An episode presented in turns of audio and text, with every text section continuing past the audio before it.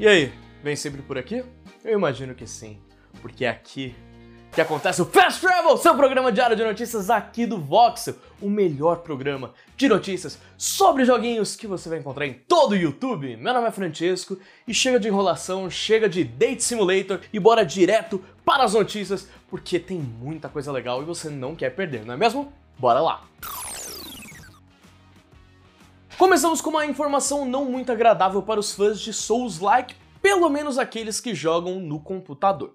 A From Software confirmou por meio do Twitter que Dark Souls Prepare to Die Edition não terá seus servidores reativados no PC. Em seu comunicado, a empresa disse, aspas, determinamos que não podemos oferecer suporte a serviços online para a versão para PC de Dark Souls Prepare to Die Edition, que foi lançada em 2012 devido a um sistema antigo. Pedimos desculpas pela longa espera e pedimos sua compreensão, fecha aspas. Em janeiro desse ano, foi descoberta uma falha crítica nos servidores de todos os games da franquia que permitiam um jogador invadir e controlar o PC de outro. Os servidores de Dark Souls 2 Scholar of the First Sin e Dark Souls 3 já voltaram à atividade normal. Já o Dark Souls Remaster retornará em breve, mas a From Software pediu paciência para os fãs, já que não há data definida para isso. Assim, vale dizer que nem é mais possível comprar Dark Souls Prepare to Die Edition na Steam.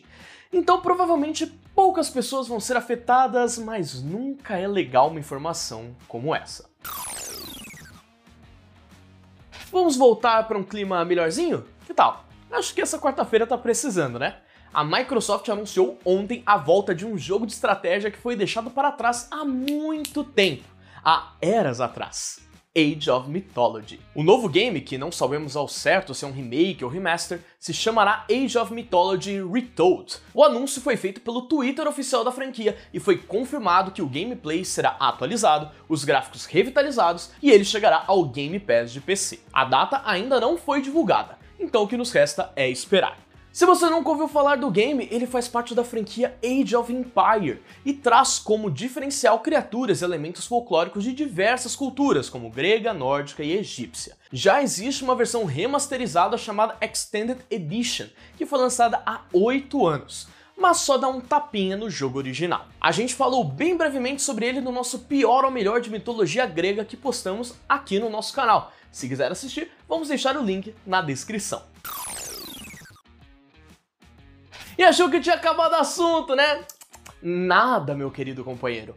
Além de anunciar a volta de Age of Mythology, a Microsoft também revelou que, em comemoração aos 25 anos da franquia Age of Empires, mais velho que eu, os games Age of Empire 2 Definitive Edition e Age of Empire 4 vão chegar ao Xbox no ano que vem. Ambos os títulos já estão disponíveis para PC e já integram o Game Pass, mas os jogadores de console ainda não têm acesso a eles. Quando isso vai acontecer? Bom, Age 2 será disponibilizado em 31 de janeiro, enquanto Age 4 ainda não tem data definida. Os dois também poderão ser jogados por meio do xCloud. Falando em mobile, a Microsoft também anunciou que um título inédito por hora chamado Age of Empire Mobile será lançado em breve e ele até recebeu um teaser em CG. Muito anúncio. Quem estava procurando por games de estratégia para o ano que vem, aparentemente não está mais.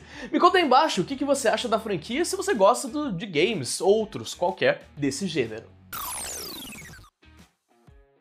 E como uma boa montanha russa de emoções, vamos para mais uma notícia ruim que vai afetar o seu bolso, jogador de PC. A Valve, empresa dona da loja Steam, atualizou ontem sua tabela de preços regionais sugeridos. Com isso, os games no nosso país podem ficar ainda mais caros. Antes, o equivalente de um dólar na loja era R$ 2,29. Agora, o recomendado é R$ 3,49, um aumento de 52%. Ou seja, um jogo que custava R$ 37,99 vai custar R$ 57,99, enquanto outros que custavam R$ 127,99, por exemplo, vão passar para R$ 188,99. Isso afetou não só o Brasil, mas sim todas as 39 moedas suportadas pelo Steam. Outros países que se deram bem mal, bem mais que o Brasil até, foram Argentina e Turquia, que registraram aumentos de até 528%. Segundo a própria Valve, a tabela é uma recomendação e a decisão final de precificação ainda fica a cargo das desenvolvedoras e publicadoras. A vida do gamer brasileirinho não era fácil. Mas depois dessa. Nem sei o que dizer. Só sei que é melhor aproveitar enquanto dá. E muito obrigado a todo mundo que acompanhou o Fast Travel de hoje, seja no YouTube ou nas plataformas digitais de áudio por meio do Sidecast. Não se esqueça de deixar seu like, se inscrever no canal, comentar aí embaixo o que você achou e também me seguir nas minhas redes sociais que vão estar aqui. Olha só, Rafa, te peguei desprevenido. Eu sou esperto. Tá aqui, ó. Vai lá seguir, vai. E é isso por hoje. Vejo vocês amanhã e eu fui!